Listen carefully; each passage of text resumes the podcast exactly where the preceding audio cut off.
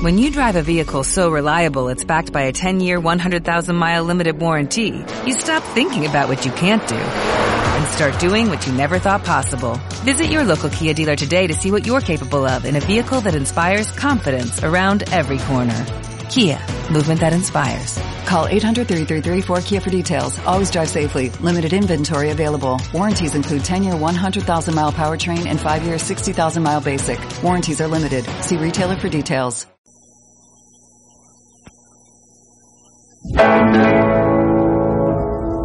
La otra historia, con José Guillermo Ángel, Memo Ángel.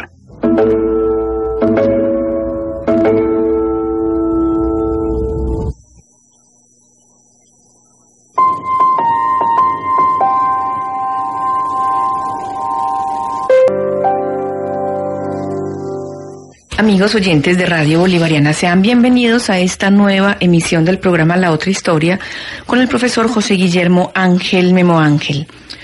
Profesor Memo Ángel, en unos programas anteriores usted había hablado sobre el tema de la libertad, la libertad y la obediencia, la libertad y el miedo, y nos gustaría mucho que hoy hablara mm, sobre una libertad de la que no sé si se habla mucho y es la libertad mental.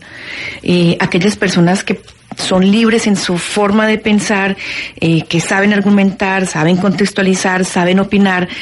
Bueno, ¿cómo manejaríamos ese tipo de libertad mental para ser útiles a nosotros mismos y útiles a la sociedad en este tipo de libertad?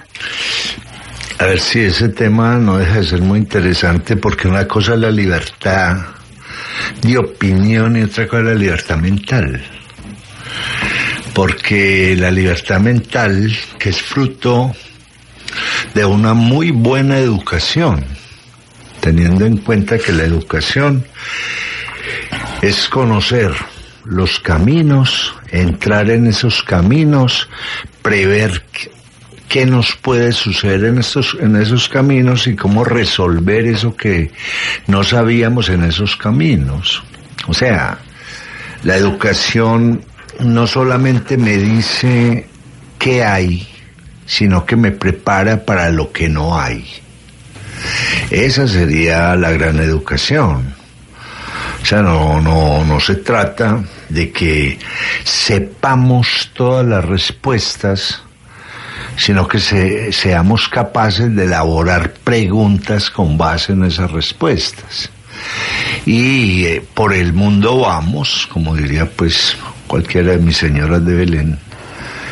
Y en ese mundo aparecen imprevistos, aparecen cosas que nadie calculan, porque prepararse para la vida antes que saber mucho es ejercer la inteligencia necesaria para resolver eso que no se sabe. Y ahí es donde empezaría la libertad mental porque la libertad mental primero exige eh, saber dónde estamos y al saber dónde estamos asombrarme con eso que hay donde estamos. La libertad mental empieza cuando reconozco lo que me es necesario a mí y a los otros. Ahí empieza la libertad mental, porque yo no soy solo yo soy en grupo y esos grupos necesitan de unos recursos para poder existir tranquilos. Entonces uno se pregunta lo mismo que pues la gran pregunta que hace Rodolfo Ginás, ¿hasta qué punto nos enseñaron los ríos, pero nunca nos enseñaron que era el agua. O sea, nos quitaron ya una de las libertades más importantes. No se trata de, de una clase de geografía, sino una, clase, sino una clase sobre la razón de los recursos. ¿No? Entonces, un hombre con libertad mental primero reconoce la razón de los recursos para no solamente saber qué es el agua, sino cómo usar el agua, cómo conservar el agua. Y estoy hablando del agua porque es el recurso que más rápido se nos está perdiendo y el que más rápido estamos dañando Y es todo porque no nos hemos dado cuenta que vivimos porque el agua existe. En el momento en que deje de, de que comience a faltar el agua, pues vamos a dejar de existir. Entonces viene esa libertad mental básica de me educo para saber qué cosa me es necesaria para vivir bien. Y vivir bien es vivir sin miedo. Si nosotros venimos eh, configurando una, una forma de vivir muy particular que a cualquier extraterrestre pues le va a llamar la atención si es que existen los extraterrestres. Y es como consideramos que la vida es tener muchas cosas y no tener las cosas que realmente necesitamos para estar vivos. Ya no se trata en ninguna de, de, ninguna manera de que yo vivo mejor que usted porque tengo más elementos que usted, ¿no? Dígame si tiene más vida que yo o no. Y esa vida sobre qué se monta? Se monta sobre la tranquilidad de estar vivo para poder desarrollar libertad mental. Entonces aquí viene el asunto de dónde comienza la libertad mental o cómo se... Primero hay que saber argumentar. Ahora usted hablaba de, de, la necesidad de saber argumentar con profundidad. Porque si algo ha, hecho que el hombre avance y al mismo tiempo se destruya, es que unos saben argumentar y otros no entienden los argumentos. El que sabe argumentar tiene libertad mental, porque ese argumento, primero que todo, parte de reconocer un opuesto yo sin el reconocimiento de los opuestos no entiendo el mundo. O sea, yo en este momento sé que, que estoy fresco porque sé qué cosa es el calor. Entonces, para, para poder empezar a argumentar sobre la necesidad de la frescura, tengo que tener siempre presente el calor, pero no como enemigo sino como dónde debe estar el calor en un momento determinado. El calor sea necesario para la producción, el calor sea necesario para cuando hace mucho frío, el calor eh, me dice que los cuerpos están vivos, excepción hecha pues de los de los reptiles que si eh, tienen menos calor que nosotros, pero no es que sean fríos tampoco, simplemente que tienen una temperatura menor y los consideramos fríos. Si hay calor, hay vida, pero también la vida mejora notablemente si hay condiciones de frescura. Entonces, una buena argumentación parte de de lo que siempre se nos olvida. ¿Qué, quién, cómo, cuándo, dónde, por qué? Por ahí alguien agrega para qué, pero es que ya un por qué me dice para qué es. Entonces, ¿qué? Yo voy a argumentar de qué se trata el asunto. Ahora, ¿qué tanto lo conozco? Porque no es lo que yo creo, es lo que yo sé sobre ese asunto. Para eso existe la historia, para eso existen debates. ¿Qué tanto sabemos sobre eso? Porque si nos vamos a, empezar a argumentar con base en lo que yo no sé qué es, o lo que no tengo claro qué es, o con base en una presunción, ya el argumento está malo. Yo tengo que saber de qué se trata. Eh, ese que el asunto tiene formas de presentarse, desde dónde lo presento, desde dónde lo presento. No es lo mismo empezar a hablar sobre el calor en el polos que hablar sobre el calor en el, en el Sáhara. No es lo mismo, no es lo mismo hablar de un calor eh, necesario para que el cuerpo humano se mantenga en salud a hablar de un exceso de calor de un hombre que trabaja al frente de un horno. O sea, ¿cuál es el escenario que le estoy dando al qué? Porque todo qué, y esto es muy importante, además de ser una, un referente, de ser un sujeto, de ser lo que existe, lo que existe, no lo que yo creo que existe, sino lo que existe como tal, requiere de una acción, porque si no se mueve, si no ejecuta nada, no sé qué está pasando. O sea, el caballo solo no existe. Existe cuando come la hierba, existe cuando carga, existe cuando corre, existe cuando lo hacen saltar.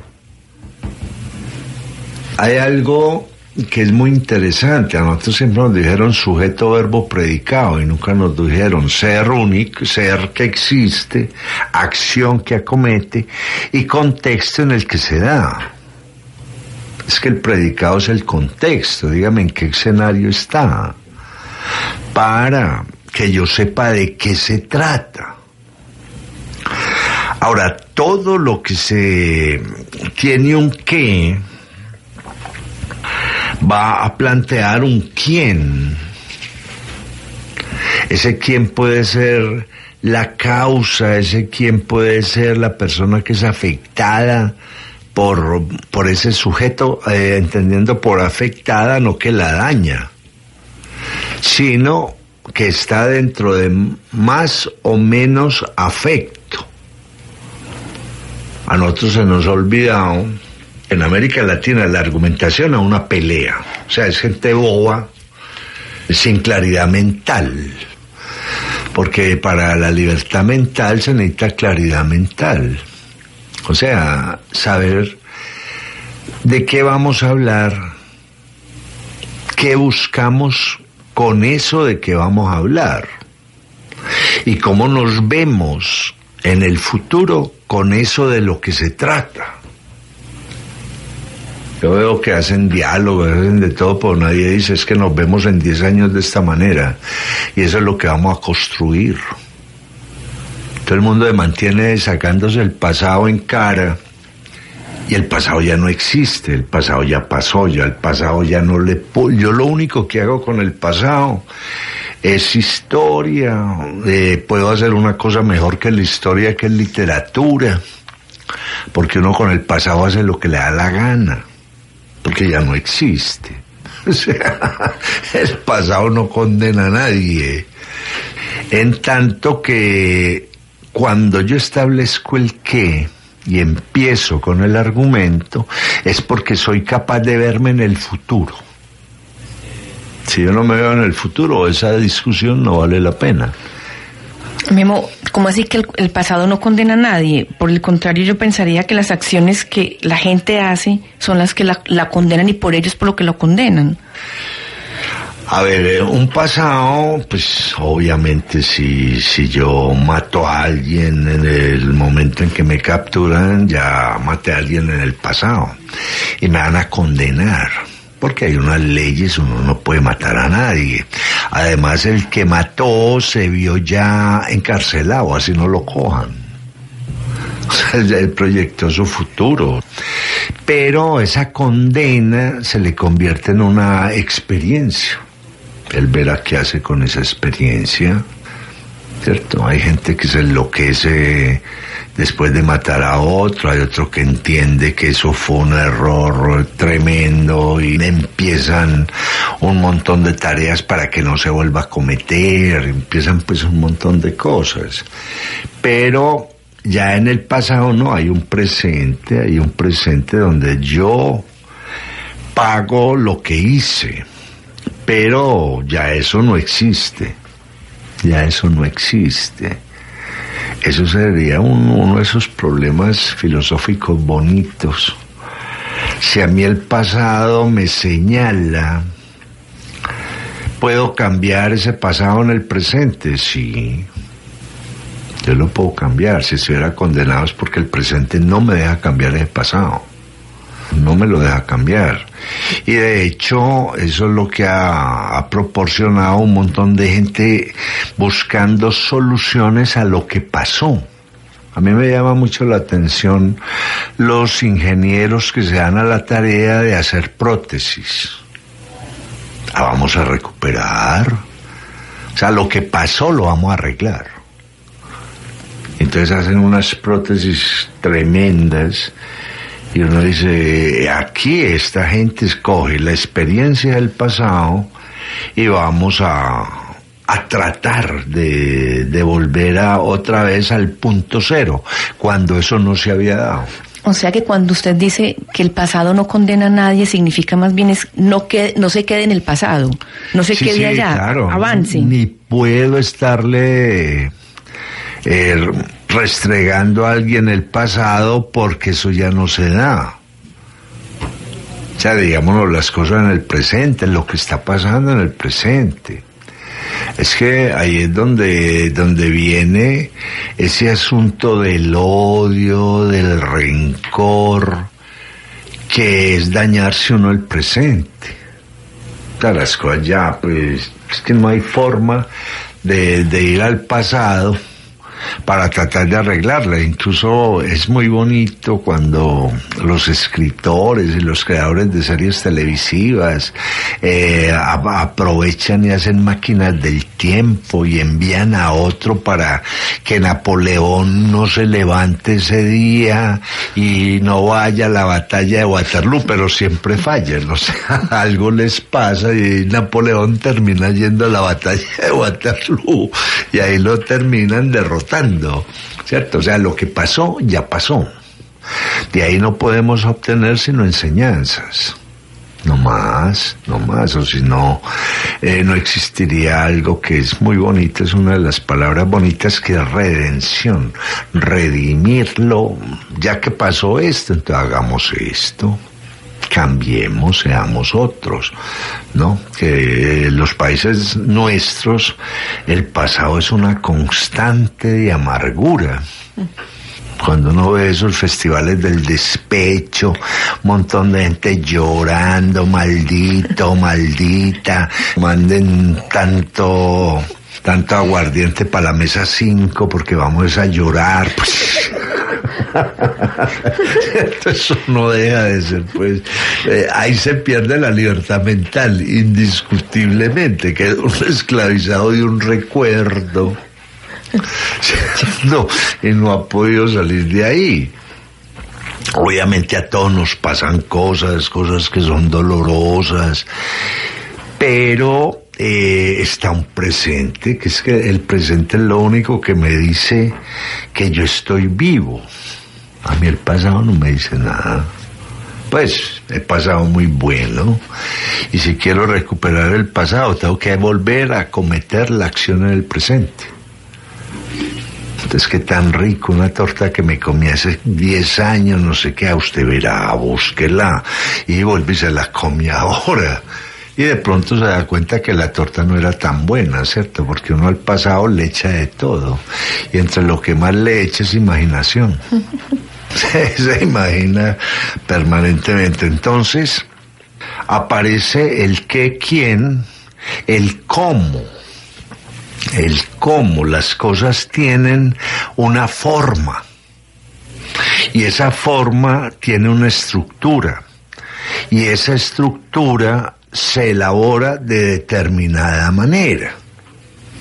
Eso, por ejemplo, lo bonito, ya que estamos hablando del pasado, lo que es un buen psicoanalista. Busca la estructura de eso que le molesta, a ver cómo se hizo para tratar de desarmarla. Entonces, ¿cómo? ¿Cómo?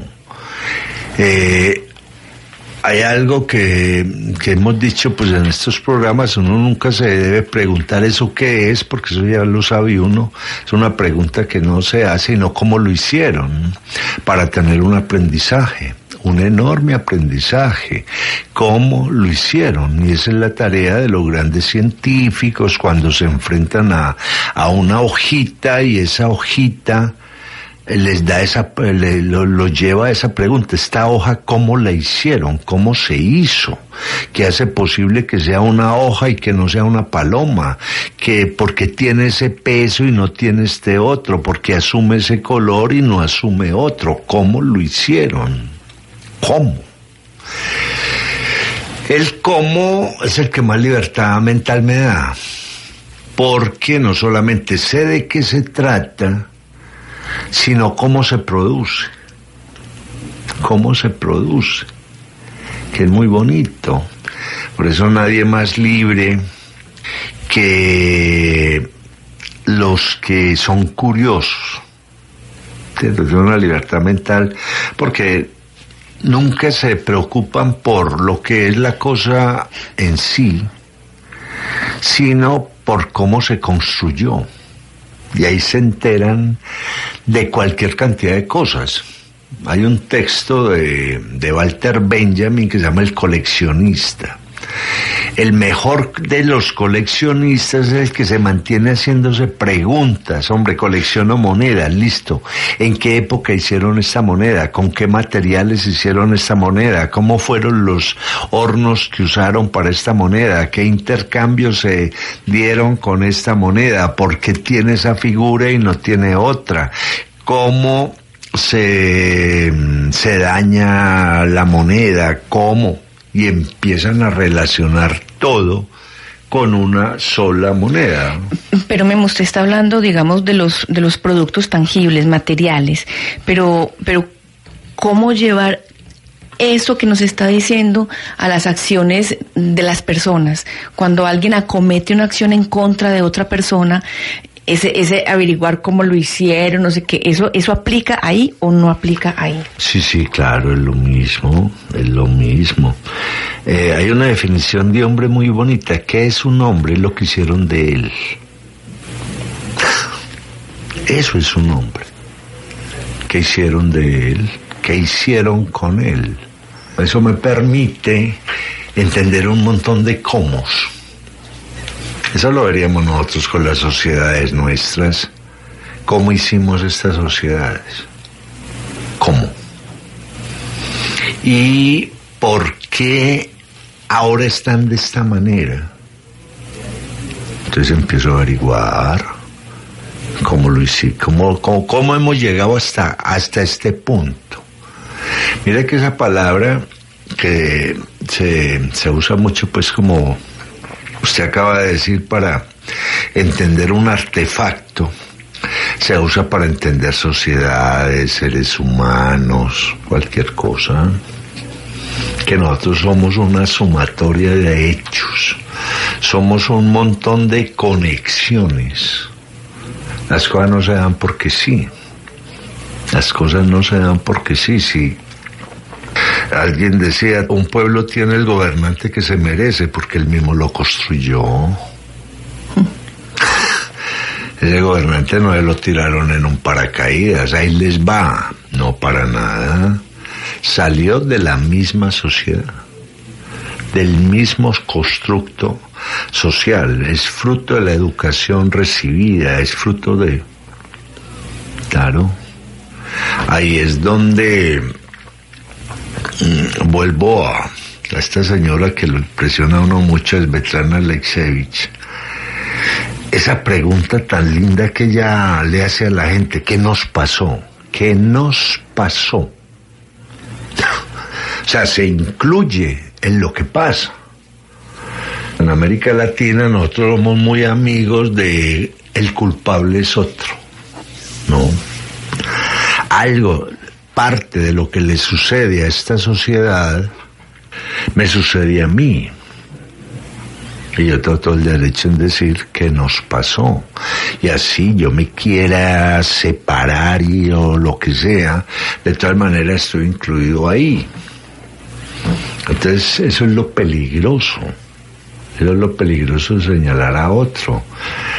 Porque señalando al otro creo o me doy a la idea de que la culpa viene de afuera, no, la culpa viene de adentro, siempre, siempre. Y lo que pasa en una sociedad es un conjunto de variables en las que todos de una u otra manera intervenimos, porque estamos ahí adentro. Entonces, ¿cómo, cómo piensa esta persona? Entonces yo veo cuáles son las variables que contiene. Eso, ahí es donde viene una palabrita que, mm, que nosotros no hemos sabido usar, la tolerancia. saber las razones del otro, no para darle la razón, sino para saber por qué es así. ¿Por qué es así?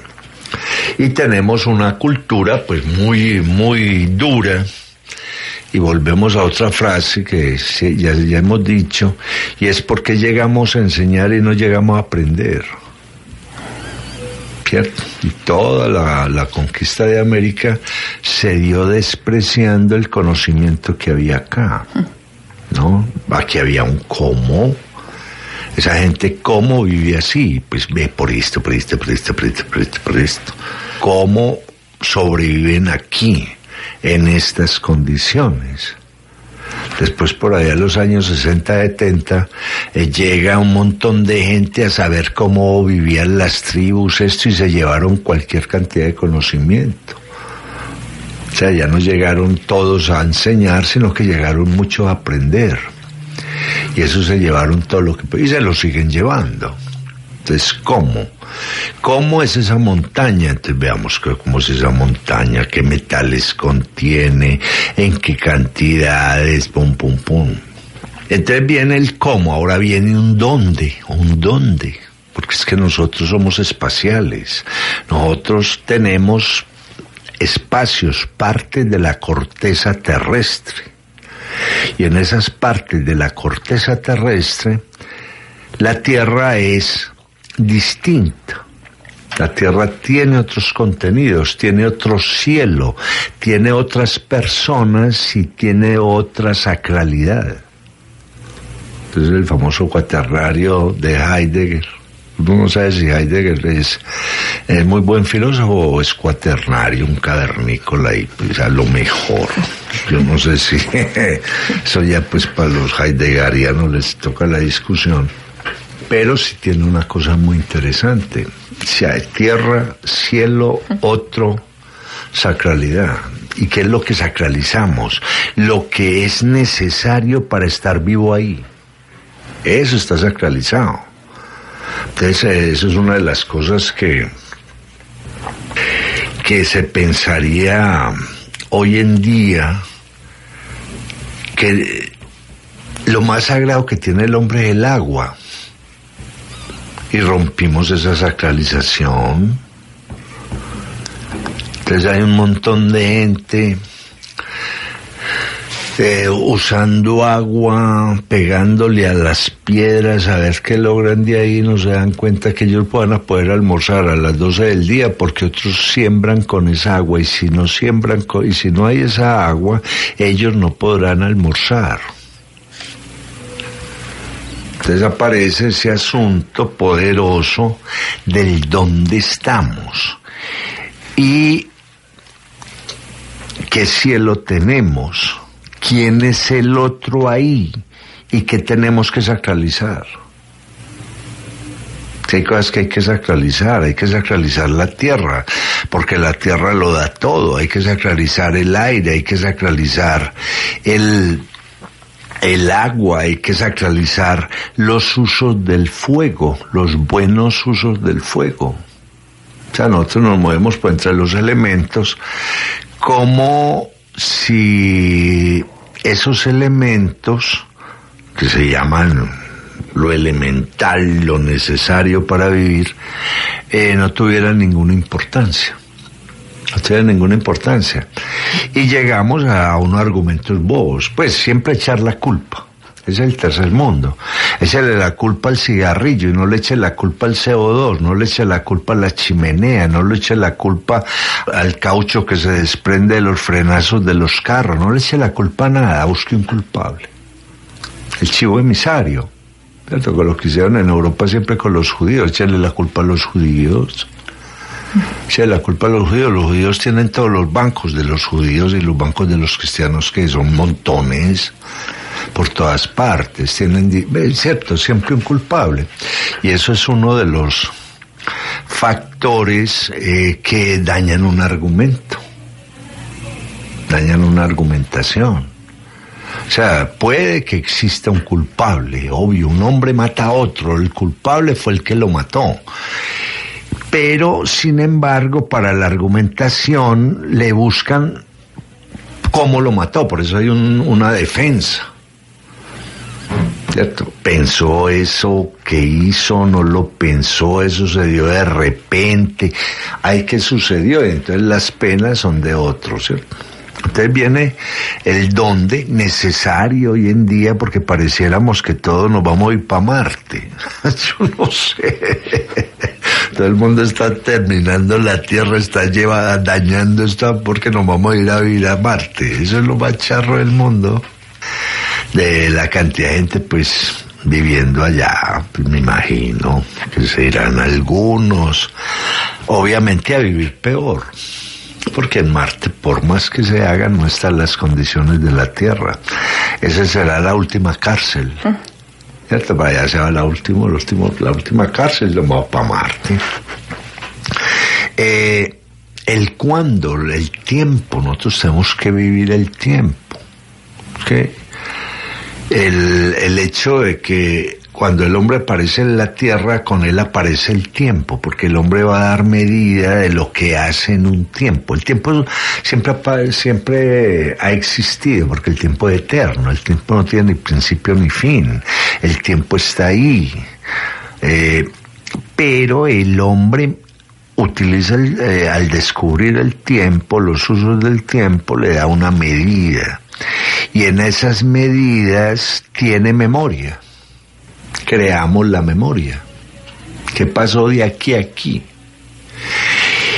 Y en un argumento, lo temporal es completamente necesario, pero no el pasado permanente. ¿Qué pasó y qué pasa? Para saber qué nos podría pasar. Y finalmente la gran pregunta, ¿por qué? porque ese asunto del que se trata es importante, porque ese cómo al narrarse es importante. ¿Por qué? Entonces, en una argumentación es simplemente qué, quién, cómo, cuándo, dónde y por qué. Si usted es capaz de resolver eso, puede argumentar. Si usted es capaz de resolver eso, puede opinar. Y si usted es capaz de resolver eso, puede profundizar. Puede profundizar. Y allí hay otra cosa muy importante y es saber el significado de las palabras. Sí, claro, claro, empezando pues por eso. Uno debe mantener tres tipos de diccionario básicos para mí pues son básicos. Un diccionario de tiempos pasados para saber cómo, cuál ha sido el desarrollo del hombre. Ese es lo bonito de un buen diccionario enciclopédico, porque las enciclopedias dicen qué es el hombre y qué ha hecho el hombre sobre la tierra qué es el hombre y qué es la tierra y qué ha hecho el hombre sobre la tierra. Eso es importante para no sufrir del síndrome de Adán, de creer que las cosas existían cuando yo nací, ¿no? Las cosas aparecieron cuando yo nací, no, las cosas ya existían, han tenido distintos desarrollos y muchas veces hay que tomar esos desarrollos antiguos para resolver problemas presentes.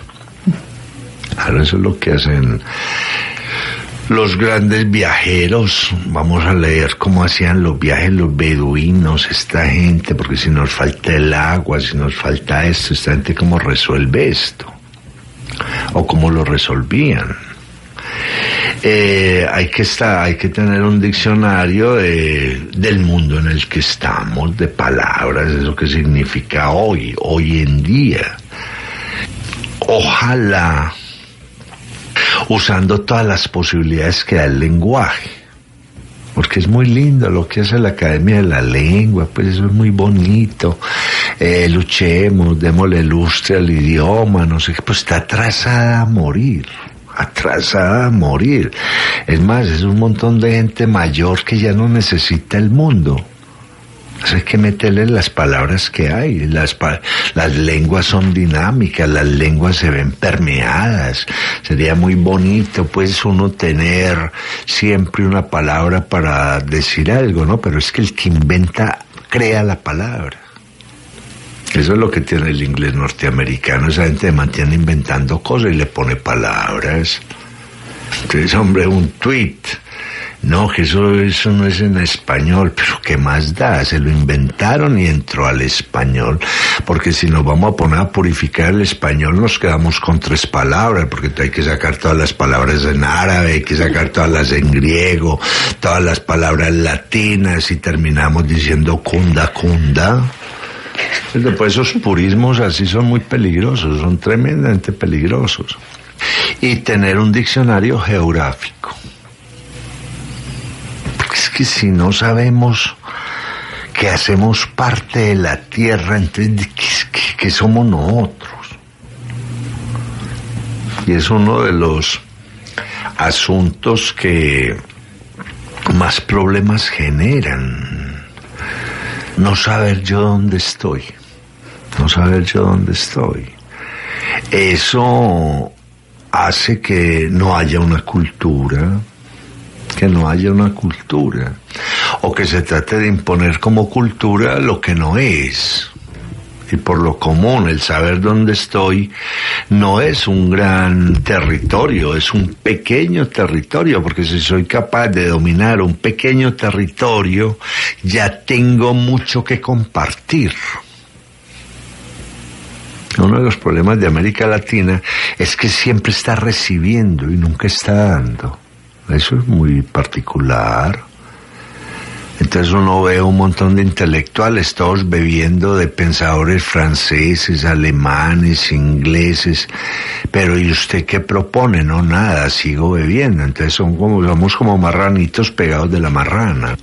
Pero al que propone no le prestan atención. Que es parte del problema, es parte del problema. Cuando Emerson escribe Ralph Emerson, el pensador norteamericano, escribe un librito que se llama Autosuficiencia. Eh, hace una pregunta, antes de cualquier cosa, veamos en qué somos autosuficientes. Veamos en qué somos autosuficientes para tener un lugar en la tierra, para tener una identidad, para... Entonces, eh, hay gente, ¿cierto? Comenzamos, pero la mayoría, es que el problema es educativo. O sea, ¿dónde está la libertad mental o dónde está la esclavitud mental? En la educación que recibamos. Ahí está ese problema. Y el problema es que, es que el que está educando es esclavo mental. Algunos, otros no. Que es lo bonito. Pues de hecho, a cualquier sistema le interesaría que la gente no pensara más de lo que el sistema piensa pero han aparecido un montón de profesores, de maestros que llevan a que la gente piense más de lo que el sistema piensa. Y por eso han cambiado los sistemas. o sea, se está pensando permanentemente, eh, eh, pero el hecho es que se, se argumenta bien. Es que el sistema tampoco es tonto. ¿cierto? Nosotros no podemos tener el, el, sistema como un monstruo. El sistema admite una argumentación cuando está por encima de lo que él consideraba, pero que ve que es buena. O sea, la democracia es la última argumentación. Pero está fallando mucho. Sí, en el tercer mundo. es que claro, porque es que aquí no argumentamos, aquí peleamos. Aquí no. ¿Dónde están los grandes debates? ¿Dónde están?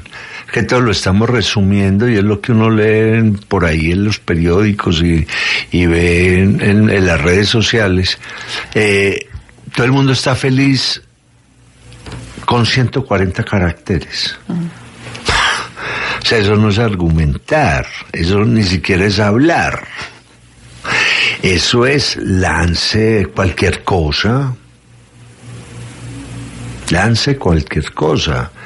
Entonces, ese es uno de los sistemas para perder libertad mental.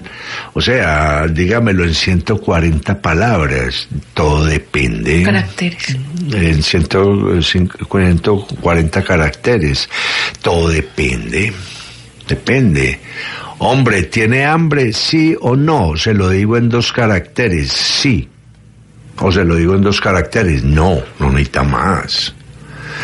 Quiero que me explique el funcionamiento de las lunas de Plutón.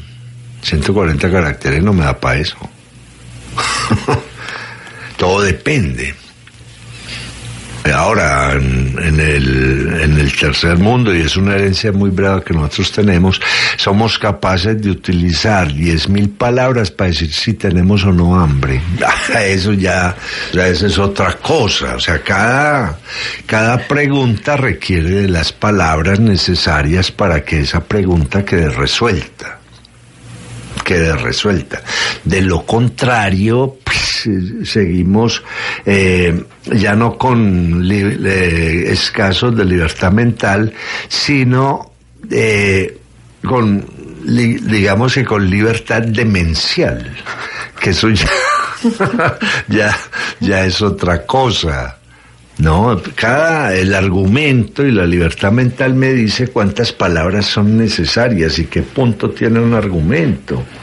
Porque un argumento debe tener unos antecedentes muy claros, pero al fin y al cabo vamos a buscar la causa, pero también debe tener unas soluciones muy claras a los precedentes que se tocaron. ¿Por qué nos cuesta tanto aceptar el argumento del otro? Precisamente por ignorancia. Es que es un problema muy grave. Es que yo quiero que el otro me diga lo que yo quiero oír y no lo que yo quiero saber. O siempre imponer la razón, la propia. Pues ahí no se impone la razón porque eso es de dementes, eso no es razón. Una razón se impone sobre otra cuando esa otra se enriquece con las razones que yo le di. Ahí se enriquece la razón, es que la razón es una construcción. La razón es algo que me dice que toda acción que acometa se convertirá en un valor, porque funciona. Eso es lo que da la razón. Lo tenía muy claro Espinosa, pues. Si yo estoy en potencia de bañarme y me baño como es debido, utilizando el agua de vida, y veo que es bueno, eso se volvió un valor me bañaré de esa manera. Me bañaré de esa manera. Entonces no es que le queramos imponer la razón al otro, porque muchas veces la razón que me quieren imponer es una razón que no tiene libertad mental que la libertad mental es simplemente ponerme el mundo tan claro que las cosas son así y no de otra manera, al menos hasta ahora. Las cosas son las que son pues viene desde Aristóteles cuando eh, un banano no deja de ser banano a menos de que lo deformen. Banano es un banano y le tocó ser banano. Ahora, el ser banano eh, se me vuelve maravilloso porque lo diferencio de un aguacate, de una naranja, de un primo chiquito que yo tengo, de lo que sea. Para muchas personas sus razones son sus creencias.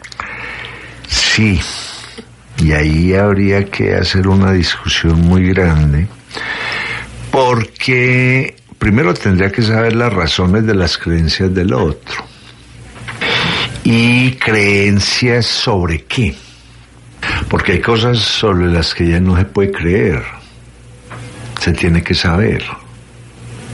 O sea, yo no puedo coger un banano y volverlo un elemento metafísico. No, pues a menos de que sea un dadaísta o alguien de esos movimientos locos de principios del siglo XX, pero un banano es un banano, o sea, vamos a saber que es un banano. El banano contiene potasio, el banano contiene azúcar, el banano se puede morder sin problema, pero hay que quitarle la cáscara, el banano, bla, bla, bla, bla. O sea, hay cosas de sobre las que hay que saber. No me puede creer, yo no puedo creer que es el mar. Tengo que saber que es el mar y no me ahogo. El que sabe que es el mar lo navega. Entonces, ¿hasta de qué creencias estamos hablando? Cuando hablamos de creencias en torno a sociedades, eh, usted no puede creer la sociedad, las sociedades están armadas, las podemos ver en sus aciertos y errores. Es que ahí viene un problema que siempre se, se discute con mucha fuerza y se debate, y es cuando el deseo está por encima de la razón. Pues vuelvo otra vez a Spinoza. Todo deseo es una idea falsa, porque a través del deseo yo quiero que el mundo sea como yo quiero que sea y no como es. Y el mundo es, es. Hay mucha gente que quiere que el mundo sea plano, sí, por más que quiera. Lo deseamos, lo, sí, sí, pero el mundo sigue siendo redondo. O invéntese un aparato y aplástelo. Y ya vuelva a lo plano, pero de momento es redondo. una cuestión plana no le puede dar la vuelta, una cuestión redonda le puede dar la vuelta. Entonces ya leemos la vuelta, sí. Entonces, por más que usted me diga, es que yo creo eso con fe ciega. No, usted lo que tiene es una ignorancia ciega que no lo deja ver. Ahora, ya hay cosas que no se pueden ni demostrar, ni se pueden negar, y eso ya admite una creencia. Admite una creencia. Yo creo en Dios, ah, listo, creo.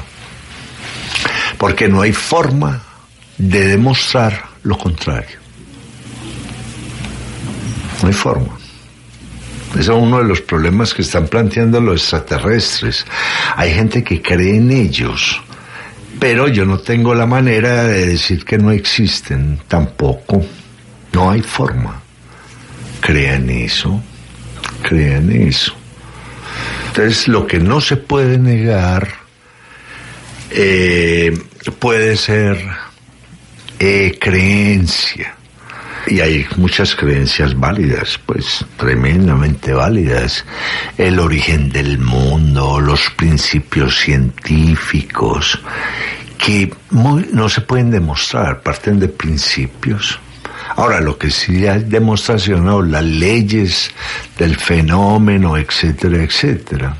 Entonces, cuando hay una, una argumentación de esas, por ejemplo, eh, un debatir sobre Dios es muy complejo. Argumentar sobre Dios es muy complejo. porque no argumentamos mejor sobre la creación que la tenemos aquí?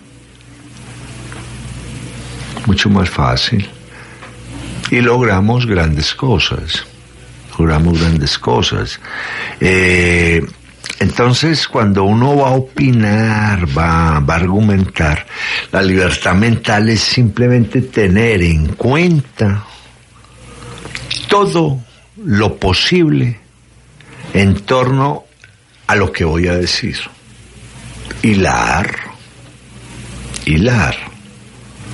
Y a partir de esa hilación, ir parte por parte pero de lo contrario no, y esa es como la diferencia que hay entre los pueblos nórdicos que son más, más ordenados para el argumento, son mucho más, han aprendido. Con relación a los pueblos mediterráneos, que somos muy emocionales, tremendamente emocionales, y queremos imponerle al otro la idea a través de la fuerza bruta. Bueno, si no cree, entonces le va a pegar. en tanto que las buenas argumentaciones nos, nos, nos, o sea, la, la libertad mental nos hace más humanos, porque es que sé dónde estoy, sé de qué estoy hablando, le conozco el pasado a eso que estoy, de lo que estoy hablando, y con eso que estoy diciendo, me veo en el futuro en estas condiciones. Una de las cosas dramáticas en el mundo mediterráneo es que en el futuro nos vemos, no lo, no lo vemos, no lo vemos. Otros ven el futuro, otros lo ven. Cuando uno ve ese, ese subsidio al paisaje en Alemania, uno dice, esta gente está subsidiando el paisaje para que la gente haga cosas bonitas, o está cuidando la tierra de tal manera que cuando todo se dañe van a sembrar ahí para ellos y esa tierra les va a responder. Más bien se ven en el futuro llegará un momento donde todos tendremos que tener una tierra en buen estado para poder sobrevivir y ya los, los otros pues ya verán qué hacen. Entonces viendo toda la libertad mental me permite asegurarme un futuro próximo bueno. Bueno, porque es que el hombre es libre para estar bien. Y estar bien es no estar confuso, estar bien es no tener miedo, eso es estar bien. No importa, alguien, hombre, que Gandhi no tenía nada, sí, pero estaba bien, estaba bien, porque en última instancia, la vida es el bienestar que la vida misma nos dé, siendo la vida yo. O ¿qué bienestar me estoy dando? A mí el bienestar no me lo dan afuera. No, que es que me voy a poner a adelgazar para que la gente me acepte. Si usted no se ha hecho aceptar con palabras y con hechos, la gente, pues sí, lo aceptará como un muñequito más, pero de ahí lo sacará. No, es que siempre estamos el afuera cuando la libertad mental es el adentro es el adentro, es que ser, estar en capacidad de ver algo o a alguien y ver posibilidades en esa persona o en ese algo. Posibilidades no usos, sino posibilidades de vida posibilidades de vida. Por eso la libertad mental es tan poquita en el mundo, porque mientras haya la exclusión, mientras haya... Unamuno decía una cosa muy bonita, usted quiere dejar de ser racista, viaje, solo, pero solo. Métase al África, Ahí se le olvida el racismo contra los africanos, porque los africanos le van a, decir dónde duerme, le van a enseñar a comer, y ahí se le olvida a usted que usted es tal cosa o es tal otra. es que uno de los de los de los problemas de la libertad mental es también no moverse. Hmm. Muévase y muévase primero por su territorio para que sepa que hay ahí y que eso que hay ahí ha hecho posible que usted esté vivo. Es que eso es maravilloso, uno levantarse por la mañana, bañarse y saber que es mi agua, que son mis montañas las que producen esa agua y que el aguacate que me estoy comiendo lo sembraron allí. ¿Mm? Ahí empieza la libertad mental, en admitir que las cosas son como son. De esta manera, amigos oyentes, hemos llegado al final del programa La Otra Historia con el profesor José Guillermo Ángel Memo Ángel, quien en esta oportunidad ha hablado sobre el tema libertad mental. A ustedes, amigos oyentes, les agradecemos su amable compañía y los invitamos para que en una próxima oportunidad puedan disfrutar otro programa La Otra Historia aquí en Radio Bolivariana.